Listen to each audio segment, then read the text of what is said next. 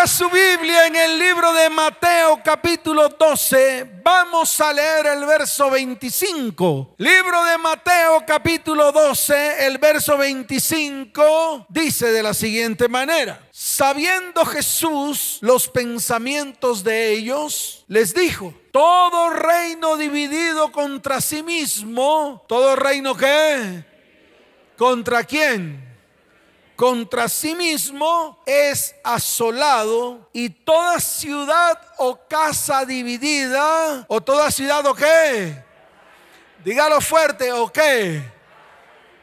Casa dividida contra sí misma no permanecerá. Amén y amén. Entonces, la palabra la declaró el mismo Señor.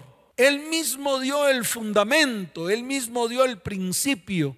No se lo inventó nadie, no se lo inventó un hombre, no se lo inventó un pensador, ni tampoco se lo inventó un filósofo. Fue el mismo Señor el que lo declaró, lo dijo a viva voz. Él dijo, una casa dividida contra sí misma no permanecerá.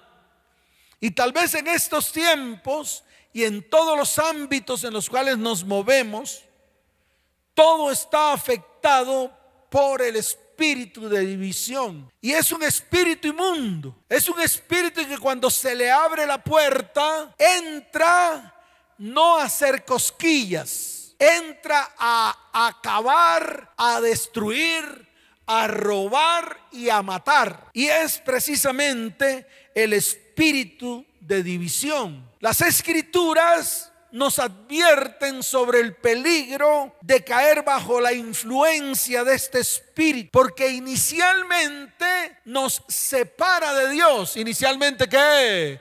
Dígalo fuerte, ¿qué hace inicialmente? Nos separa de Dios. Y está escrito en el libro de Isaías, capítulo 59. Yo quiero que vaya allá. Yo quiero que lo mire con sus propios ojos para que usted vea cómo el mismo Señor lo declara a través del profeta Isaías. Dice la palabra del Señor en el libro de Isaías, capítulo 59. Pero vuestras iniquidades han hecho división. ¿Han hecho qué? Entre vosotros y vuestro Dios. Y vuestros pecados han hecho ocultar de vosotros su rostro para no oír. Ahí está la causa de el espíritu de división que entra primero que todo en nuestras vidas. Nos separa de Dios, rompe nuestra relación con Dios, hace que haya un distanciamiento entre tú y Dios. Las iniquidades y los pecados prácticamente que abren una grieta, abren una qué. Dígalo fuerte, abren una qué una grieta y a medida que va pasando el tiempo, esa grieta es imposible de pasarla de un lado para otro. Es decir, prácticamente que nos sumerge en un abismo. Y eso es lo que ocurre en este tiempo en muchos hogares y en muchas familias. Es más, es lo que está ocurriendo en este tiempo en la misma constitución de las familias de la tierra. Y yo aquí voy a ser enfático porque quiero enseñarle no solamente a los que están aquí, sino a los que están allá también detrás de las redes sociales. Voy a enseñarle no solamente a los que llevan años en su matrimonio, en su relación, sino también le quiero enseñar a los jóvenes que apenas están comenzando a conseguir su cónyuge o la mujer con la cual van a vivir toda la vida. Pues eso es lo que uno cree. ¿Cómo están comenzando las relaciones de hoy? Simplemente se gustan. Hay un área al cual les atrae mucho, que es el área sexual. Van y comienzan a probar a través del sexo a ver si son compatibles. Luego dicen, vamos a vivir juntos. Se van a vivir juntos. Y lo primero que dicen el uno al otro es, tú pones 50 para la luz, yo pongo 30. Tú pones 20 para el gas, yo pongo 10. Tú pones 300 para el arriendo, yo pongo 300. Tú pones y yo pongo. Parece el juego de pon uno, pon dos, pon tres, pon cuatro y no hay que poner. Porque ahí en esos momentos el espíritu de división entra inmediatamente en las finanzas de eso que posiblemente va a ser una relación eterna. ¿Por qué? Porque la economía se tiene que manejar conjuntamente en una sola bolsa. Ay, pastor, es que ese man es un mequetrefe y no hace nada. ¿Y por qué te unes con un mequetrefe? Y yo le pregunto a las mujeres, si ustedes son las chachas que se ponen sus cartucheras y sus botas bien arriba, ¿verdad? Y paran haciendo esto como si fueran las chachas, ¿por qué se une con un man que es insignificante y que no gana un peso? para estar sacándoselo en cara. O lo mismo usted, varón. ¿Para qué se une con una mujer que según usted es una chichipata? ¿Para qué? ¿Cuál es la razón por la cual yo consigo una mujer que después la voy a tomar como una cualquiera inservible? Mejor no lo haga. Ay, es que quería probarla. ¿A dónde lo lleva eso? Dígame. A estar lamentándose todo el tiempo, a estar deshonrando, a estar destruyendo lo que un día tal vez usted quiso crear junto con la mujer que Dios le entregó. Ahí comienza el espíritu de división. Por eso es necesario, y estoy hablando del área económica, pero ahorita voy a hablar de todas las áreas. Ahí comienza prácticamente que todo el principio del espíritu de división en medio del hogar. Cuando el hombre se cree el Tebas, cuando el hombre es el que gana billete, no sabiendo que el hogar es una sola unidad y que todo el dinero debe ir a una sola bolsa, le guste o no le guste. Sea usted el portentoso o no portentoso, el próspero, el bendecido, usted puede llamarse como se le dé la gana, pero si hace eso, prácticamente que está introduciendo a su hogar un espíritu de división que al final termina, escuche bien, con el acabose total. Mire, y el mismo libro de Isaías capítulo 59 lo declara. ¿Qué declara en el verso 3? Dice, porque vuestras manos están contaminadas de sangre, vuestros dedos de iniquidad, vuestros labios pronuncian mentira, habla maldad vuestra lengua. Entonces comienza, escuche bien, la maledicencia en medio del hogar. Comienza a supurar maldición a través de los labios de los cónyuges. Comienza usted a declarar que sus hijos son inservibles, que no sirven para nada, que son unos holgazanes. Comienza a maldecirlos, comienza a profetizar sobre ellos. O usted varón comienza a profetizar sobre su cónyuge. O usted mujer comienza a profetizar sobre el varón. Y al final en qué se convierte? Se convierte en un mar de maldiciones que luego tendrá que cargar en su hombro. Luego tendrá que caminar con la carga de la maldición.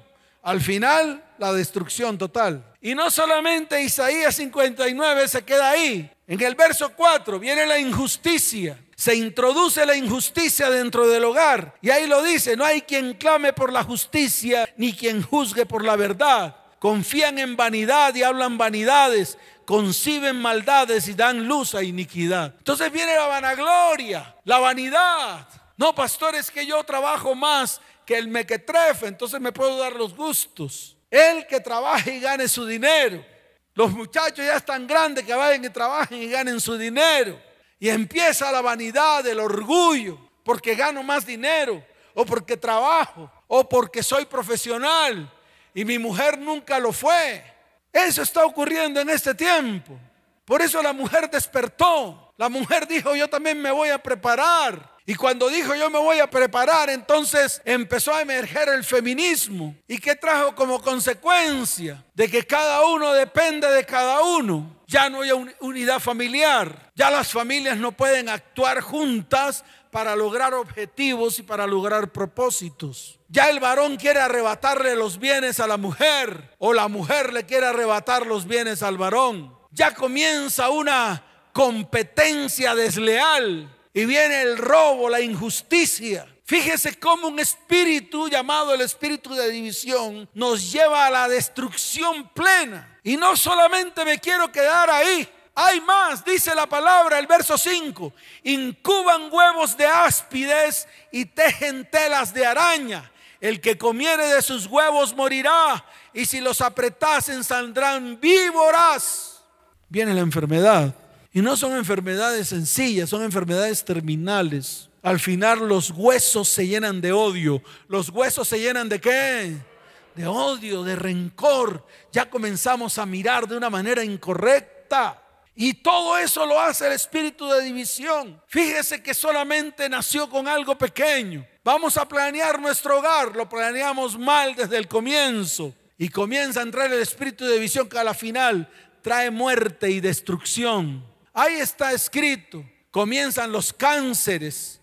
Comienzan el dolor en los huesos. Comienza la artritis. Comienza la artrosis comienzan los problemas digestivos y todo eso lo produce inicialmente el espíritu de división que trae consigo espíritu de enfermedad y al final espíritu de muerte y al final espíritu de qué? Dígalo fuerte y al final espíritu de qué? De muerte y no se cumple con el propósito. Mire, hay una historia en la Biblia que se los voy a narrar de una manera rápida, pero que es importante que usted lo entienda. Fue precisamente en los tiempos de Salomón. ¿En los tiempos de quién? Claro, del rey Salomón, un rey sabio. Dios le dio la sabiduría.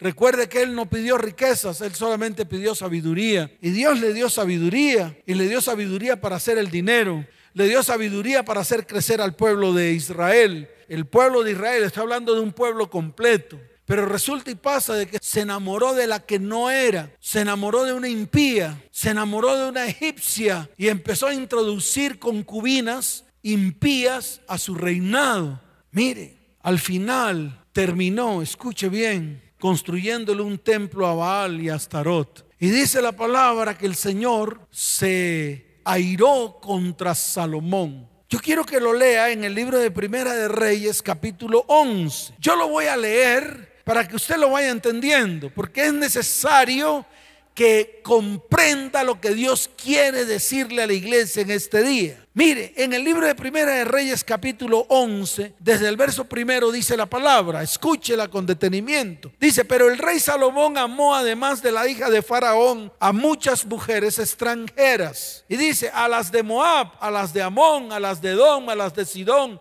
y a las Eteas gentes de las cuales Yahweh había dicho a los hijos de Israel, no os llegaréis a ella ni ellas se llegarán a, a, vosotros, porque ciertamente harán inclinar vuestros corazones tras sus dioses. A estas pues se juntó Salomón con amor. Entonces el problema de Salomón fue ese, que en vez de buscar mujeres de su propio reino, empezó a buscar mujeres alrededor de su reino. Recuerde que esas mujeres de alrededor de su reino o esos reinos que estaban alrededor de Israel eran enemigos acérrimos del pueblo de Israel desde el comienzo.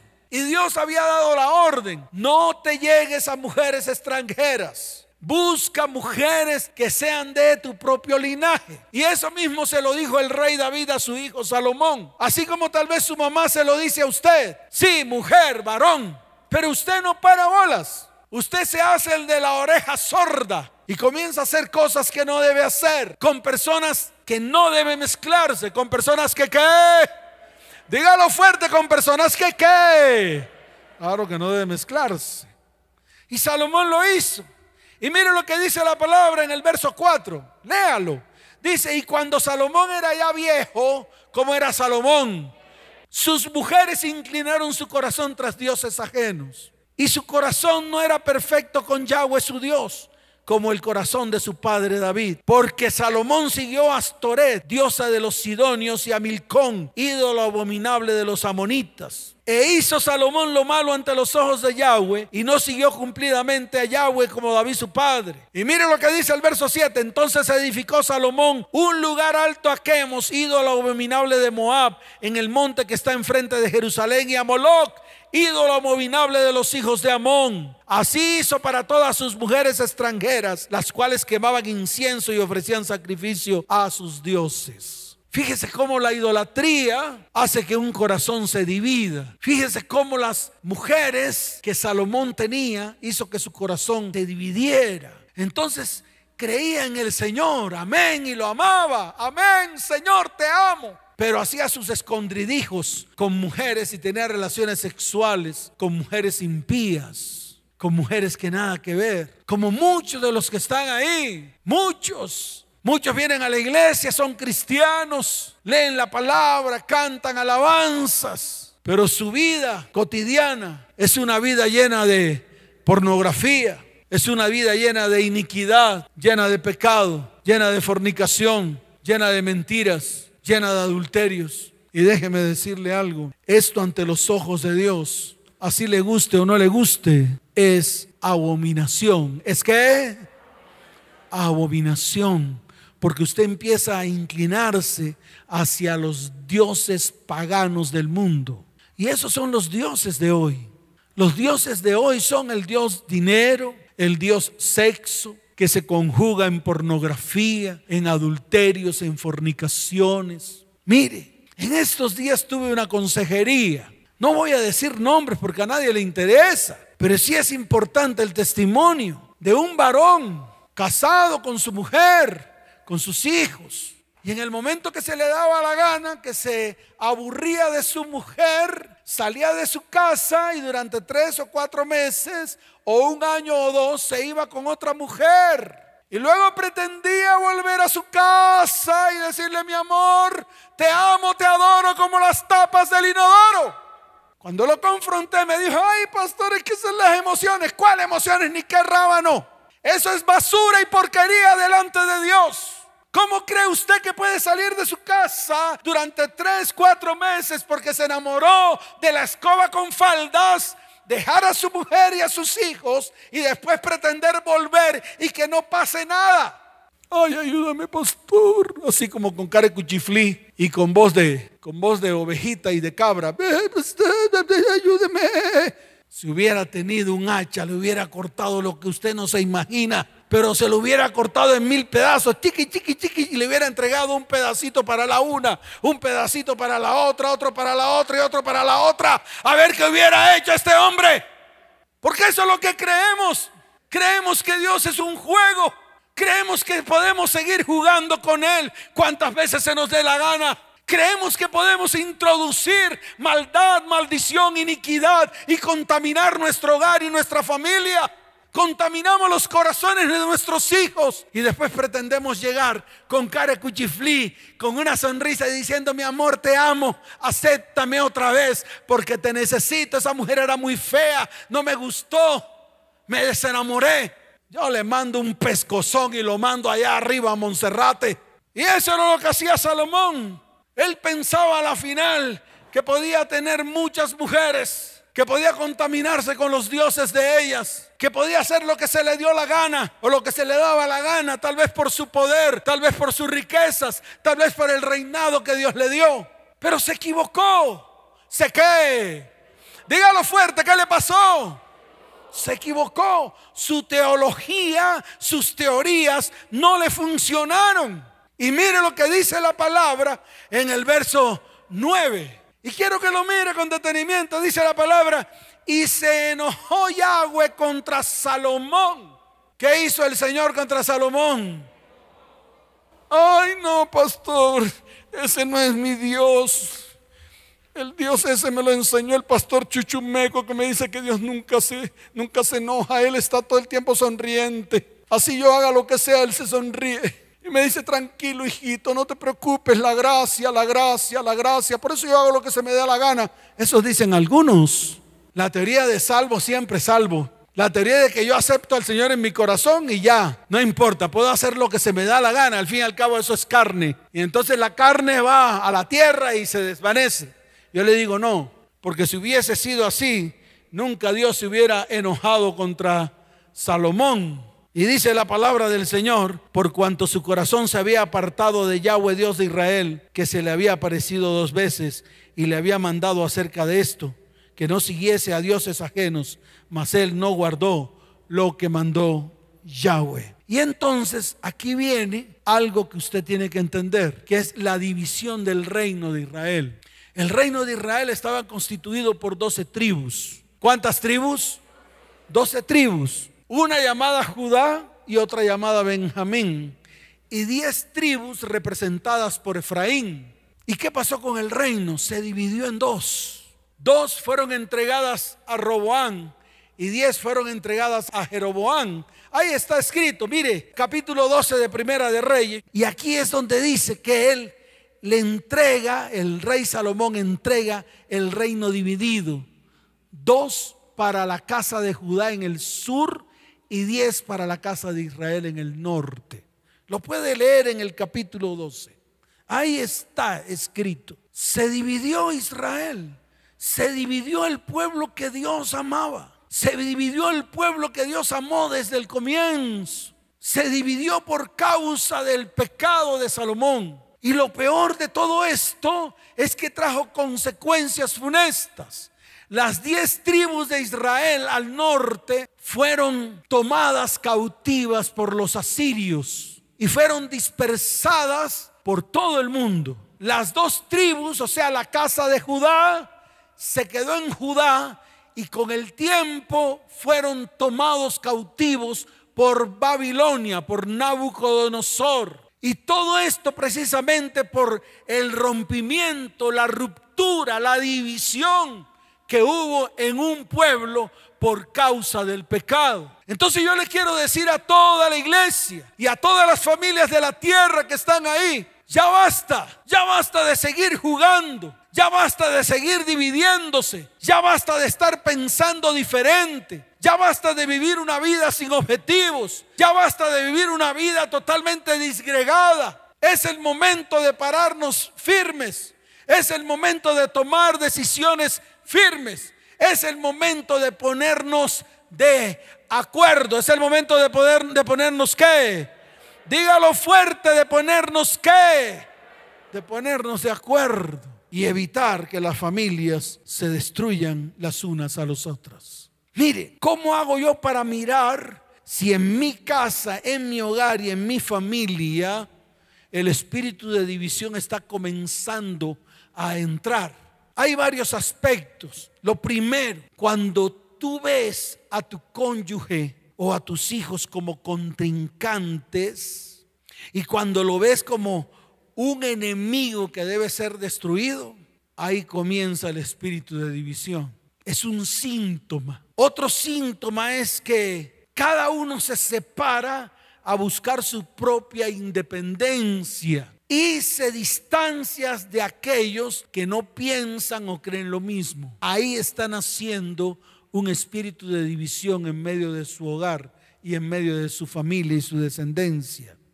Cuando alguno o ambos empiezan a desacreditarse por medio de la conducta que hace la otra persona y vienen los señalamientos y viene la culpabilidad y el uno señala y dice, tú tienes la culpa.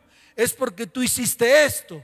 Es porque tú hiciste lo otro. Ahí comienza el espíritu de división a entrar en medio del hogar y en medio de su familia. Por eso es necesario abrir los ojos. Hay que, hay que ¿qué? Abrir los ojos. Cuando se fusiona, escuche bien el chisme, la crítica despiadada, la calumnia, cuando comienza a reinar un espíritu de mentira, ahí está el espíritu de división comenzando a entrar en su casa. Por eso hay que ponerle atención. Cuando se abre una grieta o una brecha, escuche bien, que a pesar de estar muy cerca, que a pesar de estar muy qué, comienza a gobernar espíritus inmundos de gritería, de maledicencia, de contiendas, de iras, de peleas. Y el objetivo final son los divorcios, las separaciones y las enemistades. Ahí hay un espíritu de división. Y hay que ponerle coto antes de que venga la destrucción. El problema es que no solamente viene destrucción a nuestras vidas, el problema es que la destrucción viene a nuestros hijos, a los hijos de nuestros hijos, a los hijos de los hijos de nuestros hijos hasta la tercera y cuarta generación. Entonces usted ve que el hogar de sus abuelos se destruyó, el hogar de sus padres se destruyó, que su hogar se destruyó y ya está viviendo el hecho de que el hogar de sus hijos también se está destruyendo. ¿Y todo por causa de qué? De un espíritu de división que ingresó desde nuestros antepasados hasta nosotros. Y eso lo heredaron nuestros hijos. Por eso es que es peligroso. Por eso es que este espíritu es un espíritu destructor, uno de los espíritus más destructores que hay. Y precisamente es causado por la rebeldía, por la rebelión, porque no son capaces de ponerse de acuerdo, no son capaces de sentarse para hacer el plan, no tienen los mismos objetivos al futuro. El uno piensa una cosa y el otro piensa otra cosa. Y no son capaces, escuche bien, de ponerse de acuerdo en nada, ni siquiera en su área sexual. El uno va por un lado, el otro va por otro lado. Al final todos insatisfechos porque nunca se pusieron de acuerdo. Nunca la mujer pudo extender su mano para ayudar al varón. Y nunca el varón pudo extender su mano para, ayudar a su cónyuge. Y siempre iban con la crítica. ¿Quién sabe con qué mujer estuviste? Porque ahora ya no puedes estar conmigo. ¿Quién sabe qué estarás viendo? ¿Quién sabe? Y empiezan a profetizar y a profetizar hasta que la profecía se vuelve realidad. Y el hombre no es capaz de comentar su problema. Hay muchas cosas a las cuales tenemos que ponerle coto. Hay muchas cosas a las cuales tenemos que pararnos firmes. Hay muchas cosas en las cuales tenemos que establecer un diálogo antes de que sea demasiado tarde y venga la destrucción a vidas, hogares, familias y descendientes. Por eso cuando aparece el espíritu de división, planta dudas, planta qué? Dudas, comenzamos a dudar el uno del otro. Comenzamos a dudar hasta del mismo manejo económico. Comenzamos a dudar de lo que sentimos en el corazón. Comenzamos a dudar de incluso el amor que un día sentimos por esa persona. Y viene la duda plantada en nuestras vidas. Viene la crítica. ¿Y qué hace el enemigo al final? Utiliza la lengua para insultar y para por debajear. Entonces viene la deshonra. Por eso es que es importante que hoy la iglesia tome decisiones firmes con todo esto aparece la falta de perdón. La amargura comienza a gobernar y a manipular vidas, hogares y descendientes. Comienza el orgullo y el orgulloso siempre querrá manipular con sus hilos de omnipotencia y autosuficiencia. Viene la acusación y el señalamiento. Al final, la infidelidad, la traición y la ruptura. Y déjeme decirle algo, que las causas de los divorcios es el espíritu de división, cuando ya no se pueden poner de acuerdo, cuando ya el uno no puede hablar con el otro, cuando en todo momento el espíritu de amargura comienza a florecer en el corazón de las personas, cuando comenzamos a ver mal al uno del otro, cuando sentimos temor del otro, cuando yo digo, prefiero no decirle nada porque ahí mismo va a estallar y me va a insultar y me va a maldecir. Entonces más bien me, meto la lengua en la oreja. ¿Dónde me meto la lengua? Al final explotamos y al final todo se acaba. Y yo no estoy hablando de cosas irracionales o cosas que no han ocurrido. Estoy hablando de lo que está ocurriendo al interior de las familias en pleno siglo XXI. Por eso tenemos que pararnos firmes y por eso tenemos que tomar decisiones. ¿Cuántos dicen amén? Por eso hoy es tan difícil poner de acuerdo a las personas. ¿Saben por qué? Porque cada uno quiere hacer lo que se le da la gana. Dividen la casa, dividen el hogar en pedazos. Mi cuarto, mi, privacidad, mi dinero, mi baño, mi yogur, mi cumis, mi leche, mi carne, mi pollo, mi hielo, mi gaseosa, mi jugo, mi y mi y mí y mí. Todos individualistas. Cogen la nevera y la dividen en pedacitos, a pesar de que la nevera la compraron juntos cuando recién se casaron. Dijeron, lo primero que hay que comprar es la nevera y la cama. La nevera para poder colocar los alimentos y tener alimento y provisión. Y la cama para poder estar felices en intimidad. Y eso es lo primero que dividen dividen la nevera en pedacitos. A ver, el pedacito de refrigerador. Acabé de comprar una carnecita Angus A ti te toca la chata de la, de la carnicería de la esquina, esa que todavía está llena de sangre, ni siquiera es músculo. Tú comes la carne molida llena de grasa, yo como la carne molida de primera. Yo me como el cebollín, tú te comes la cebolla larga, esa sucia. Eso yo he visto. Tú te comes, te tomas el yogur sin deslactosar, yo me tomo el yogur deslactosado. Porque yo soy el que trabajo y todo lo que yo trabajo es mío. No, lo que usted trabaja es de su familia. Porque al final a usted no le va a quedar nada. Usted se va para el hueco. No se lleva ni el yogur. No se lleva ni el carro, ni la casa. No se lleva nada. Y al final queda convertido en cenizas. Se lo comen los gusanos. Todo lo que se comió se convierte en gusano. Cuando lo que usted tiene que hacer cuando crea un hogar es luchar por los que vienen, por los próximos, por sus hijos, por sus descendientes, para que ellos posean la herencia que tal vez usted nunca recibió. Pero estamos en un mundo individualista donde cada uno quiere su propio espacio. Mire, una vez vino una familia, le dejaron una herencia, una casa. Eh, vinieron todos los hermanos. Había una sola que era cristiana que fue la que los convocó a mi oficina. Yo los recibí. Y entonces me dijeron, pastores, que tenemos una casa que me la dejó mi mamá. Yo fui la que me hice cargo de mi mamá, pero mis hermanos ahora están reclamando la herencia. Por favor, ayúdenos con la sabiduría de Dios. Entonces me las quedé mirando a todos esos mequetrefes. Eran ocho. Sí, todos avaros creyendo que el pedacito de la casa le iba a dejar dinero. Entonces le dije, mire facilito, cojan un bulldozer y partan la casa en ocho pedazos y cada uno coja su pedacito y se acabó el lío. Cuando terminé de decir eso, esos manes se levantaron, voltearon el rabo y se fueron. Y cuando iban saliendo le dijeron, quédese con la casa, de verdad esa casa es suya. De verdad usted fue la que la que trató con mi mamá en los momentos de enfermedad y durante muchos años. Y eso es lo que pretendemos hacer. Nos divorciamos y entonces ya queremos el bien del otro. Ah, es que la mitad es, mía.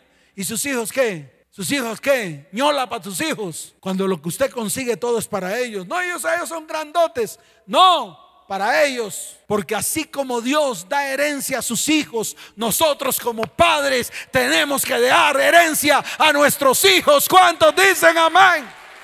Dele fuerte ese aplauso al Señor.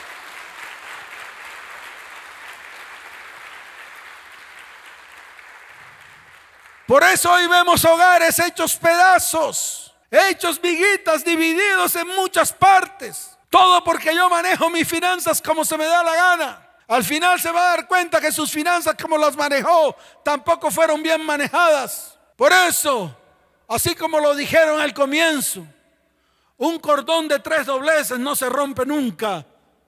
Cuando usted se une como un solo cordón y Dios es el centro de su hogar, Usted podrá planear todo en su vida, podrá planear su economía, podrá planear sus bendiciones. Y déjeme decirle algo, que al final se dará cuenta que todo le irá bien y vendrá bendición y prosperidad para su vida, para su casa, para su hogar y para su familia. ¿Cuántos dicen amén? Así que varones y mujeres, no haga las cosas conforme a sus teorías, no haga las cosas conforme a su manera, a la manera como yo creo. Busque la palabra, mire y escudriñe. Aquí están todos los consejos necesarios para poder manejar un hogar en integridad y en unidad. ¿Cuántos dicen amén? ¿Cuántos dicen amén? Dele fuerte ese aplauso al Señor.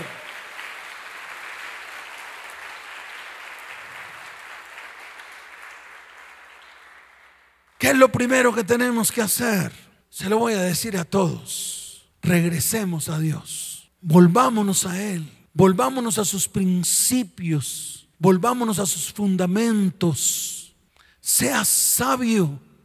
Y la sabiduría solamente la da el Señor. Usted no actúe bajo su propia prudencia, porque cada vez que actúa bajo su propia prudencia, déjeme decirle algo, se va a equivocar y va a fallar. Por eso es necesario regresar a Dios. Y para regresar a Dios tenemos que prepararnos Tenemos que trabajar para que la imagen del Señor se refleje en medio de nuestras vidas. Escucha iglesia para todos, que su familia sean uno con Él, que su familia sean qué, uno con Él. No disgregue más, no divida más, más bien es el tiempo de ponernos de acuerdo. Es el tiempo de qué? De ponernos de acuerdo. Por eso necesitamos reconocer que estamos afectados por este espíritu llamado división. ¿Cuántos han sido afectados por el espíritu llamado división? Vamos a colocarnos en pie, por favor. Colóquese en pie. Mire, en algún momento ese espíritu llamado división cayó sobre mi hogar, cayó sobre mi familia. Me creía el Duros y el, y el Tebas. Me creía el omnipotente y el que todo lo podía hacer. Que porque tenía dinero entonces podía hacer lo que se me daba la gana. Entonces manejaba mi dinero como sea. 11 años después o 10 años después me di cuenta del regalo que Dios me había dado a través de mi esposa Janet.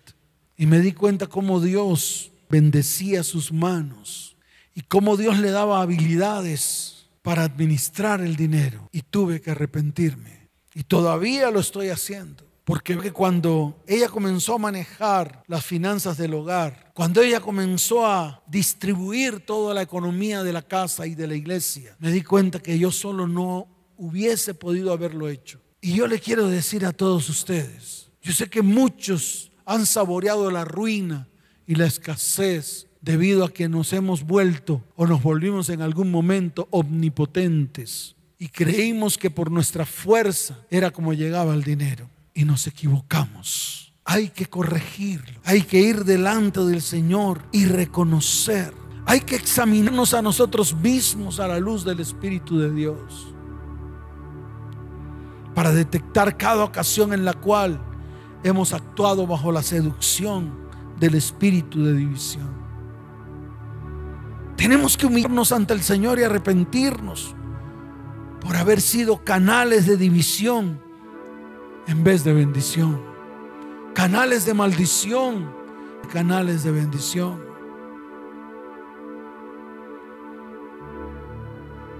Yo quiero que cierres tus ojos. Tenemos que procurar, escuche bien, que el espíritu de unidad, de armonía y de respeto esté en medio de nuestros hogares y en medio de nuestras familias.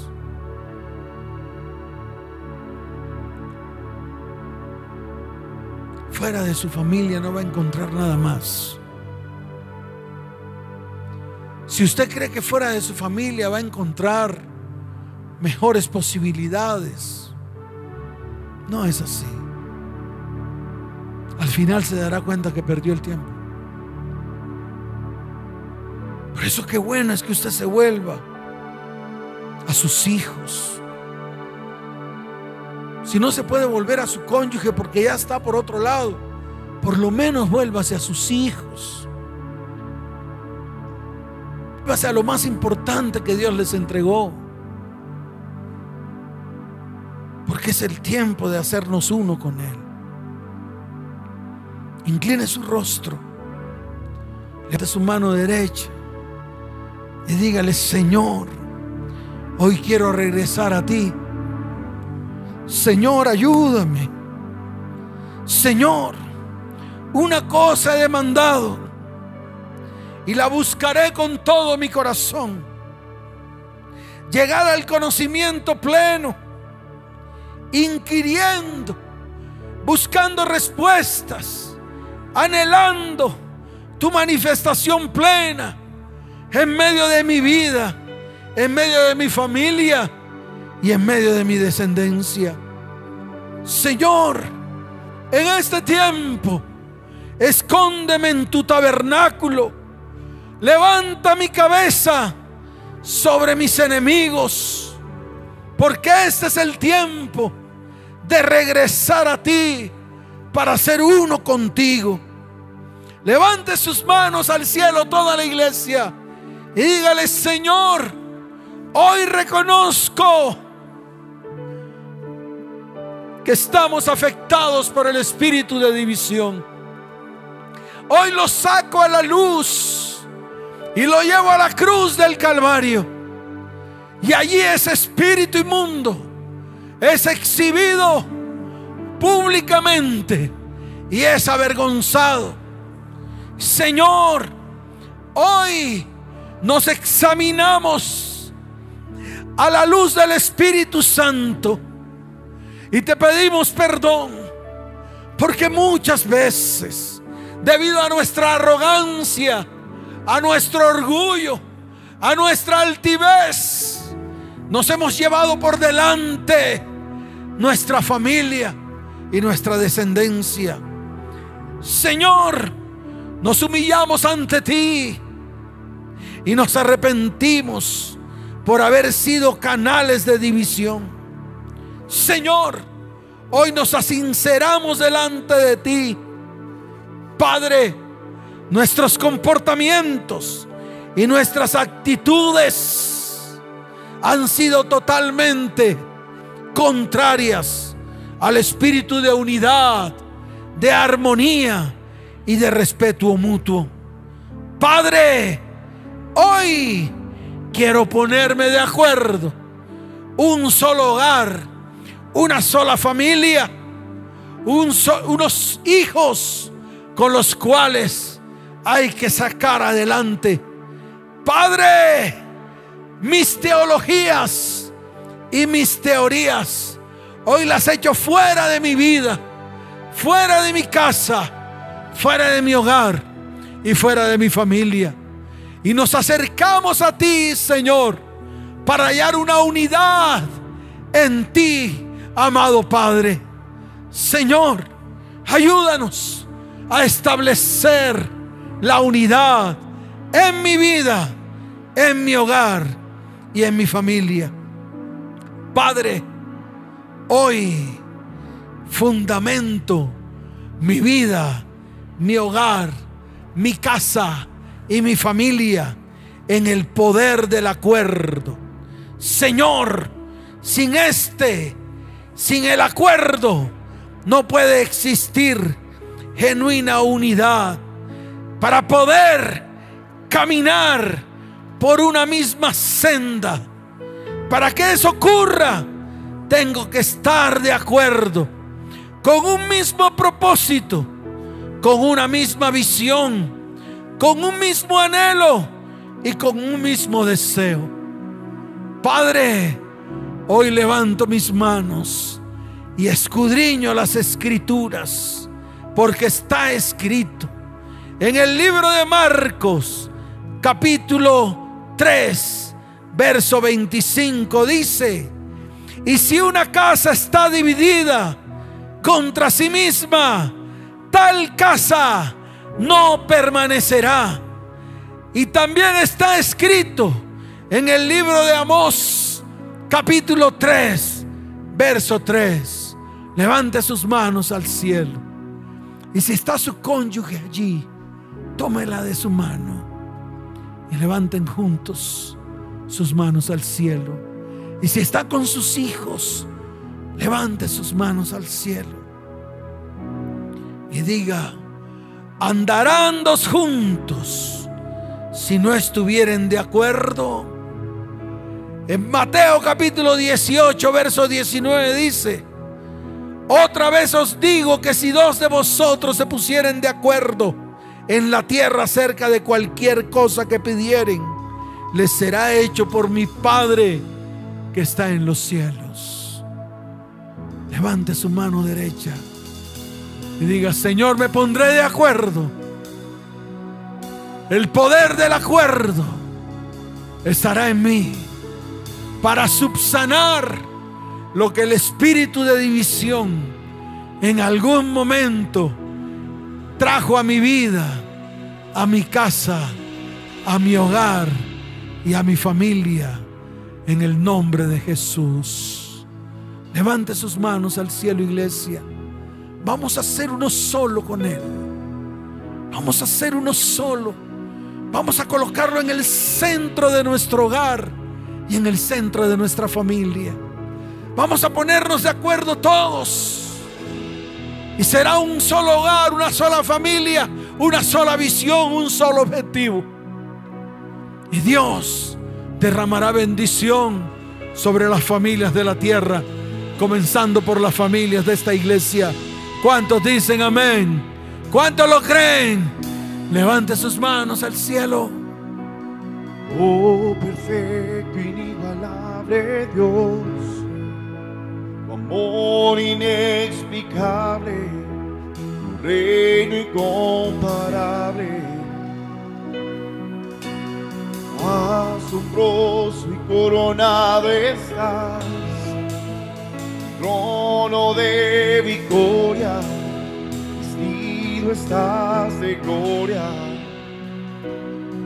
por los siglos de los siglos, tu reino se establecerá, digno de gloria, digno de honor, digno de toda adoración. Tú eres Él, tú eres Él,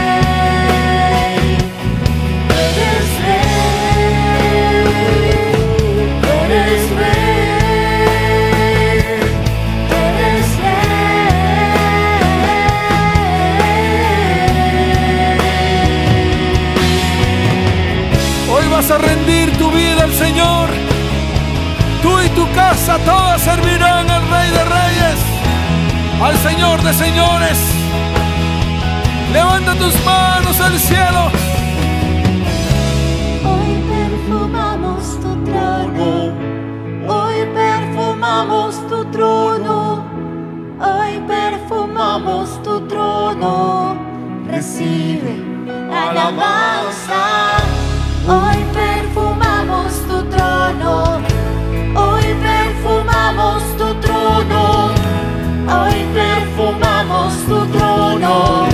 Recibe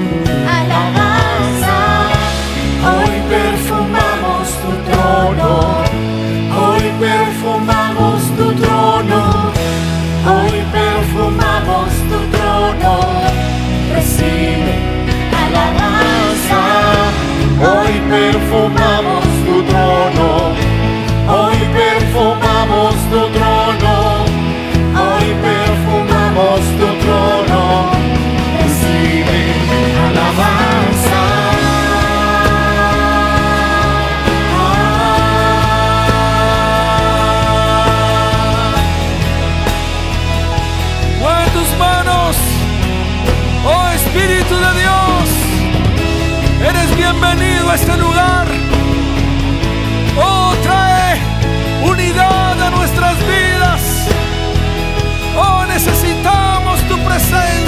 nosotros.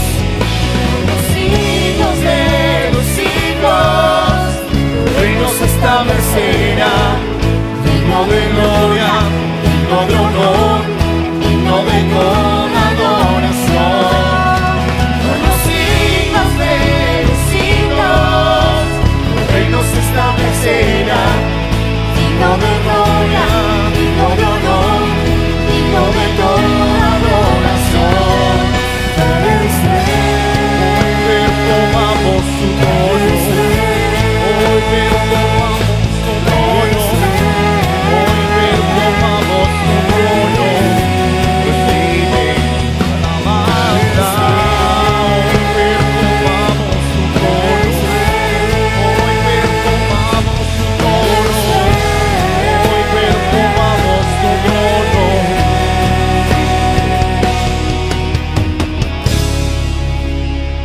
Tu mano derecha al cielo, dile, Señor, establece tu reino en medio de mi vida. Señor, establece tu reino en medio de mi familia. Señor, establece tu reino en medio de mi descendencia. Te lo pido, Padre, en el nombre de Jesús. Amén. Y amén. Dele fuerte ese aplauso. Fuerte ese aplauso al Rey de Reyes. Da un grito de victoria. Da un grito de victoria. Fuerte ese aplauso al Señor. Y los que están allí detrás de las redes sociales. Y los que están aquí que han venido por primera vez a una de estas transmisiones. Y anhelas que Dios haga algo en tu vida. Coloca tu mano en el corazón. Levanta tu mano derecha. Y dile, Señor, hoy te recibo dentro de mí. Como mi único y suficiente Salvador. Escribe mi nombre con tu puño y letra en el libro de la vida y no lo borres jamás. Te lo pido, Padre, en el nombre de Jesús. Amén. Y amén. Si necesitan ayuda, por favor, en estos momentos está apareciendo unos números de WhatsApp. Escríbenos. Te estaremos respondiendo y estaremos extendiendo nuestra mano de bondad y misericordia, así como Dios lo ha hecho con nosotros. ¿Cuántos dicen amén? ¿Cuántos lo creen? Dele fuerte ese aplauso al Señor. Levanten sus manos al cielo, los voy a bendecir. Padre, bendice a tu iglesia.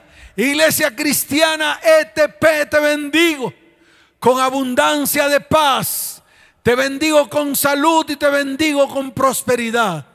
Iglesia, ven paz, porque vienen tiempos de bendición para las familias de la tierra, de la iglesia cristiana ETP. ¿Cuántos dicen amén? Dele fuerte ese aplauso al Señor. Vayan en paz, vayan en bendición. Les amo con todo mi corazón. Nos vemos. Chao, chao.